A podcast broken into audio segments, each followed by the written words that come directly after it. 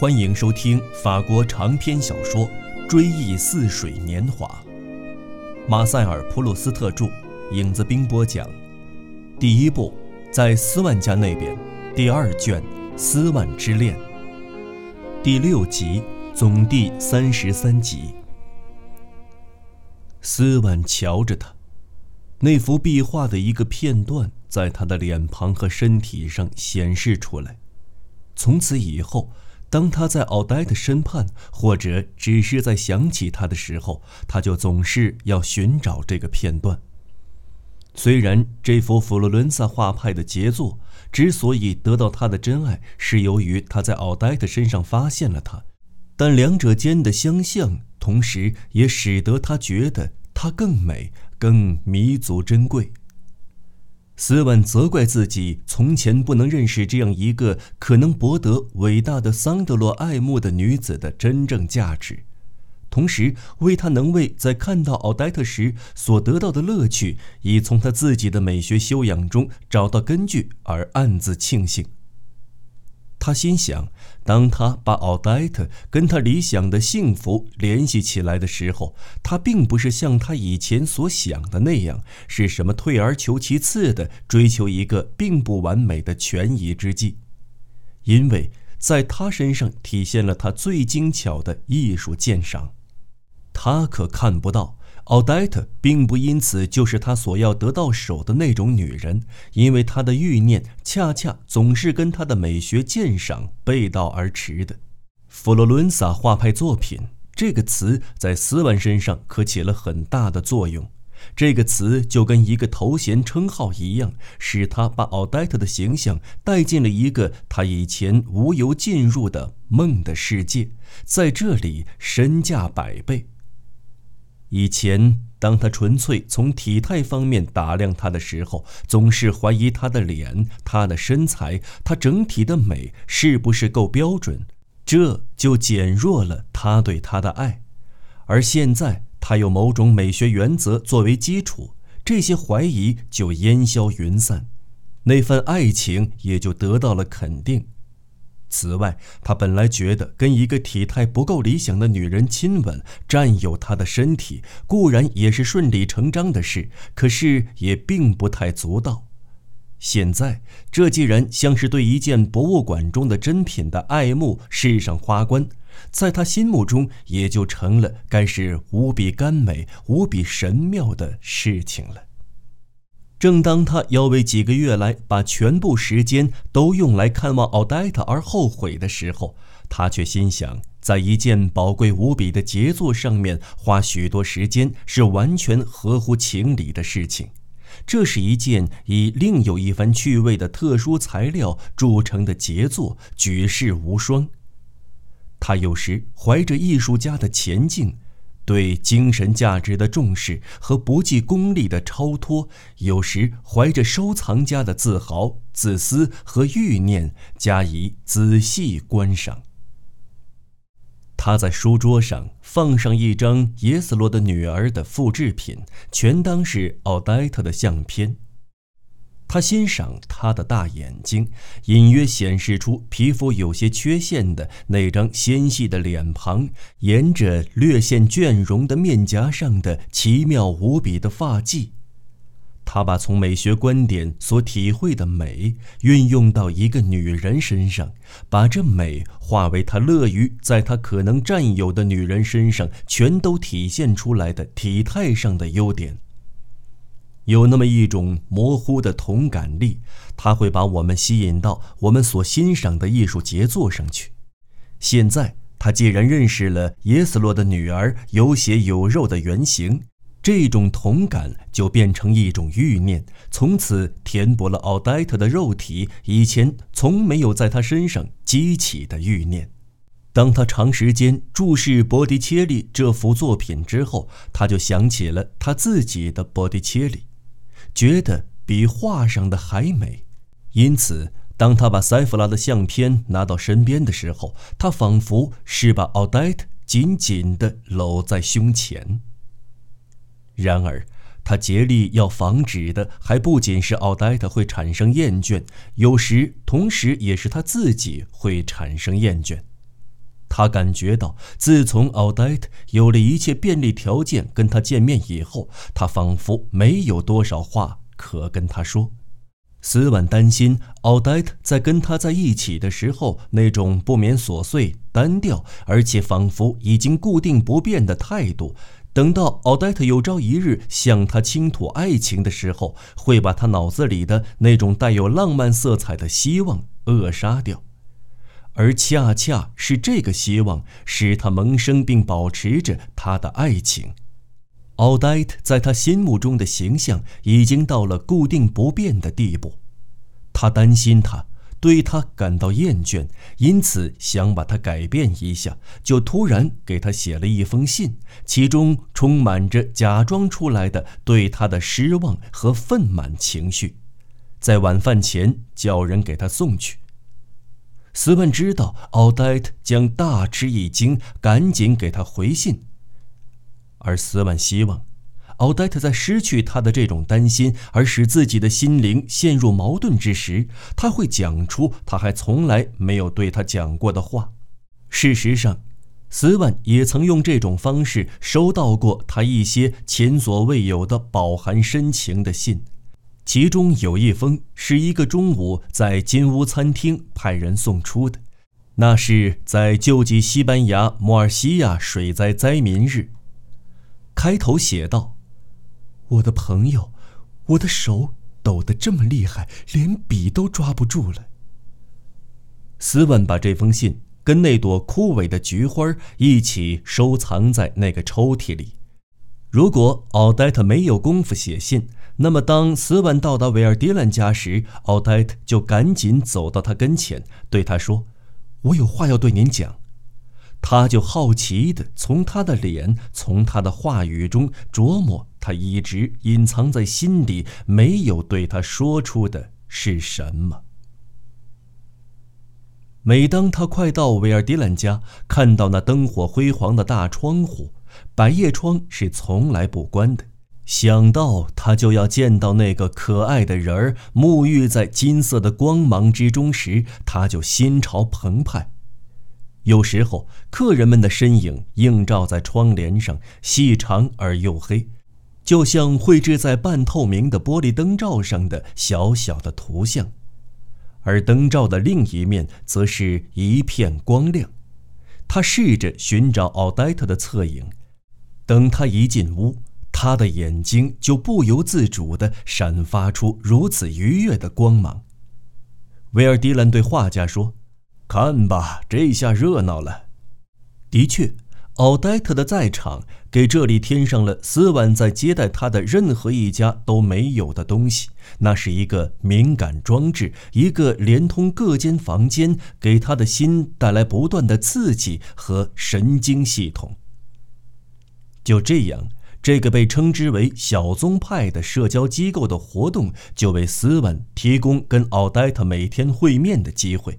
使他有时能以假装对跟他见面不感兴趣，甚至是假装以后不想再跟他见面，但这些都不会产生什么严重后果的，因为尽管他在白天给他写了信，晚上一准儿还是会去看他，并且把他送回家里去的。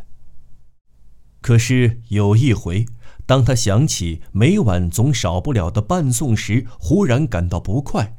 于是就陪他那小女工一直到布洛尼林园，好推迟到维尔迪兰家去的时间。就这样，他到得太晚，奥黛特以为他不来了，就回家了。见他不在客厅，斯文心里感到难过。在此之前，当他想要得到跟他见面的乐趣时，他总是确有把握能得到这种乐趣的。现在。这种把握降低了，甚至使我们完全看不到那种乐趣的价值，在其他各种乐趣中也是一样，而今天才是第一次体会到了它的分量。你看见没有？当他发现他不在的时候，那张脸拉得多长啊！威尔迪兰先生对他的妻子说：“我看他是爱上他了。”什么拉得多长？戈达尔粗声粗气地问：“他刚去看一个病人，现在回来找他的妻子，不知道他们讲的是谁。怎么，你刚才在门口没有碰上斯万家中最漂亮的那一位？没有，斯万先生来了。才待了一会儿，斯万刚才可激动，可神经质了。您看，奥黛特走了。您是说他现在已经跟他打得火热，已经到了人约黄昏后的阶段了？大夫说，对他用的暗喻洋洋得意。不，绝对不是。咱们关起门来说说，我觉得他处理不当，简直是个傻瓜，实在是个傻瓜。得了，得了，得了，威尔迪兰先生说。你知道什么呀？他们两个之间什么关系也没有，咱们又没有去看过，咱们怎么知道？要是有的话，他是会对我说的。”维尔迪兰夫人郑重其事地反驳道，“我对你们说吧，他什么事情也不瞒我。他这会儿没有人，我跟他说过，他应该跟他睡觉，可他说他不能。他虽然钟情于他。”可是斯万在他跟前总是畏畏缩缩的，他也就不敢大胆了。他还说他并不以那样一种方式来爱他。呃，斯万是一个柏拉图式的情人，他不愿玷污他对他的感情。这都是他的话。斯万这个人倒恰恰是他所需要的那种人。对不起，我的意见可跟你不一样。威尔迪兰先生说：“这位先生并不完全合我的心意，我觉得他有点摆架子。”威尔迪兰夫人整个身体都僵直了，脸上现出一副死气沉沉的表情，仿佛他已经变成了一座雕像。这么一来，倒显得他没有听到那叫人无法忍受的“摆架子”三个字。对他们摆架子，那不就表明他比他们？高明吗？不管怎么说吧，如果他们之间没有什么关系，我也并不认为那是因为这位先生认为她是个贞洁的女人。威尔迪兰先生酸溜溜地说：“不过这倒是真的，他仿佛觉得她是个聪明人。不知你有没有听到那天晚上他是怎样跟他弹反德意的奏鸣曲的？我是衷心喜欢奥黛特的。”可是跟他讲什么美学理论，那才是天字第一号的大傻瓜呢！嗨，别说奥黛特的坏话。维尔迪兰夫人装出孩子撒娇的样子说：“她是很可爱的，那也不妨害她可爱呀。我并不是说她的坏话，我只是说她既不是个贞洁的女人，也不是个聪明的女人。”他又对画家说。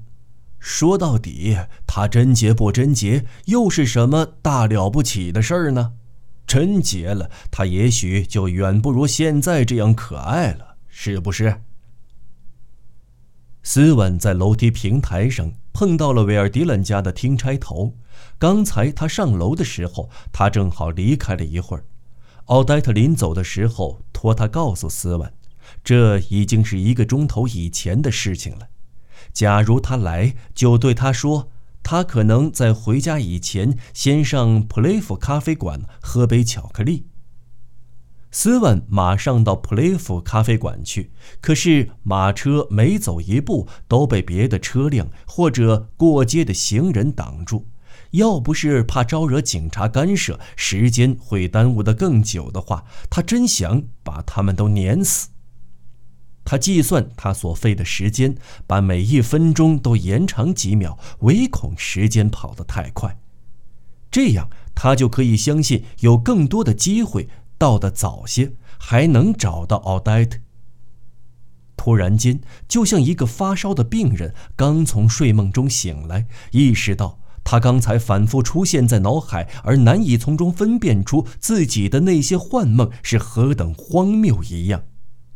斯万也在自己的身上发现，自从在维尔迪兰家里听到奥黛特已经走了的消息以后，他脑子里盘算的思想是何等异乎寻常。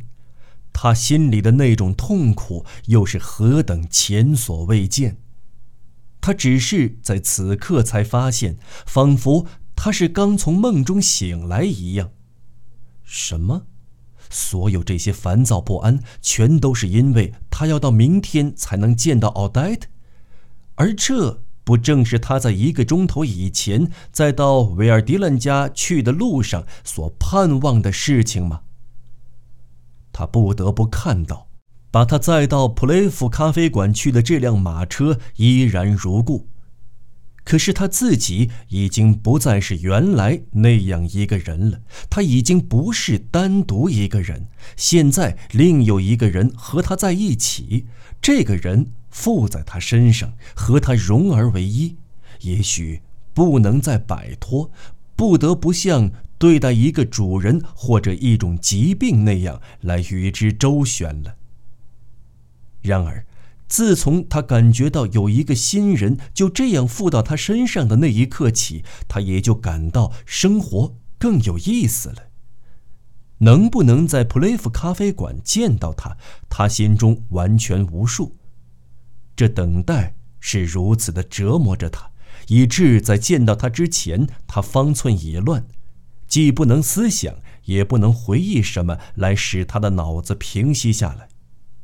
然而，如果能够见到他，这次会见很可能跟往常一样，并没有什么了不起，跟每天晚上一样。一见到奥黛特，向他那变化无常的脸悄悄地投过一瞥，他马上就把视线转向他方，免得他从中看到有什么欲念的成分，而不再相信他并没有任何的私心杂念。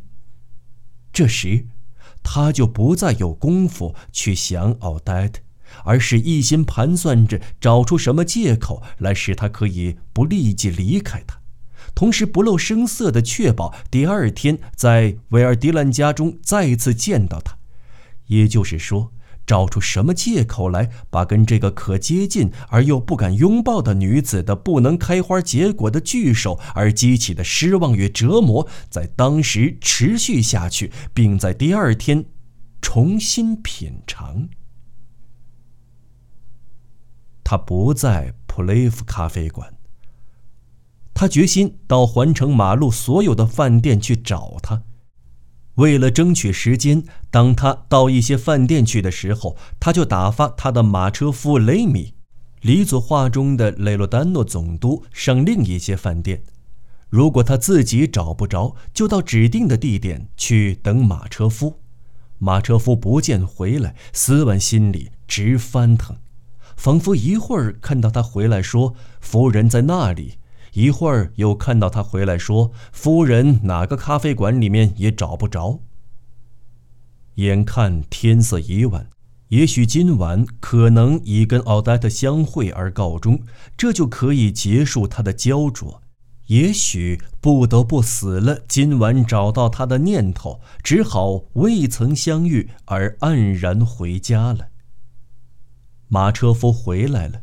可是，当他在斯万面前停下的时候，斯万并没有问他找到夫人没有，却说明天提醒我去订购劈柴。看来家里的快用完了。也许他心里在想：如果雷米在哪个咖啡馆里看到了奥黛特还在等他的话，那么这个倒霉的夜晚就已经被一个夜已开始的幸福的夜晚取而代之了。他就用不着匆匆忙忙地奔向那已经到手、妥善收藏、万无一失的幸福了。不过，这也是出之于惯性的作用。有些人的身体缺乏灵活性。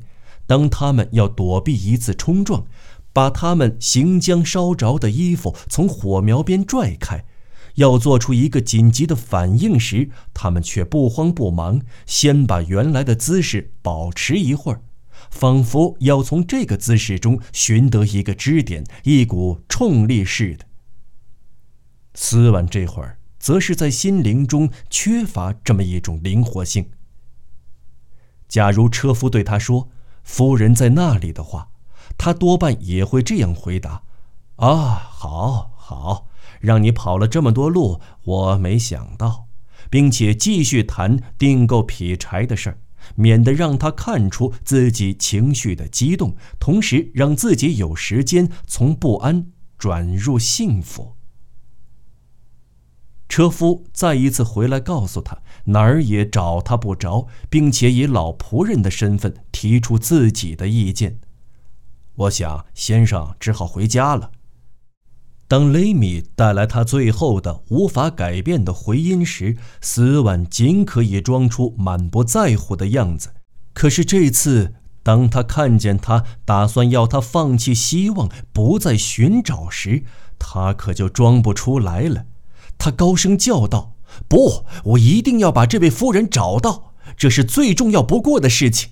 要是他没有看见我，他会十分懊恼的。这可是件大事，他会生我的气的。”我可不明白这位夫人怎么会生气，雷米答道：“是他没等先生就走了，是他说要到普雷夫咖啡馆，而他又不在。”这时，四面八方的灯火都纷纷熄灭了，在林荫大道的树荫下，在神秘莫测的黑影中，越来越少的行人在执着，几乎分辨不出来。不时有个女人的身影走到斯万跟前，在他耳边嘟囔两句，请他送他回家，把斯万吓了一跳。他惶惶不安地从这些暗淡的身子边擦过，仿佛是在黑暗的王国，在鬼魂丛中寻找奥利迪克一般。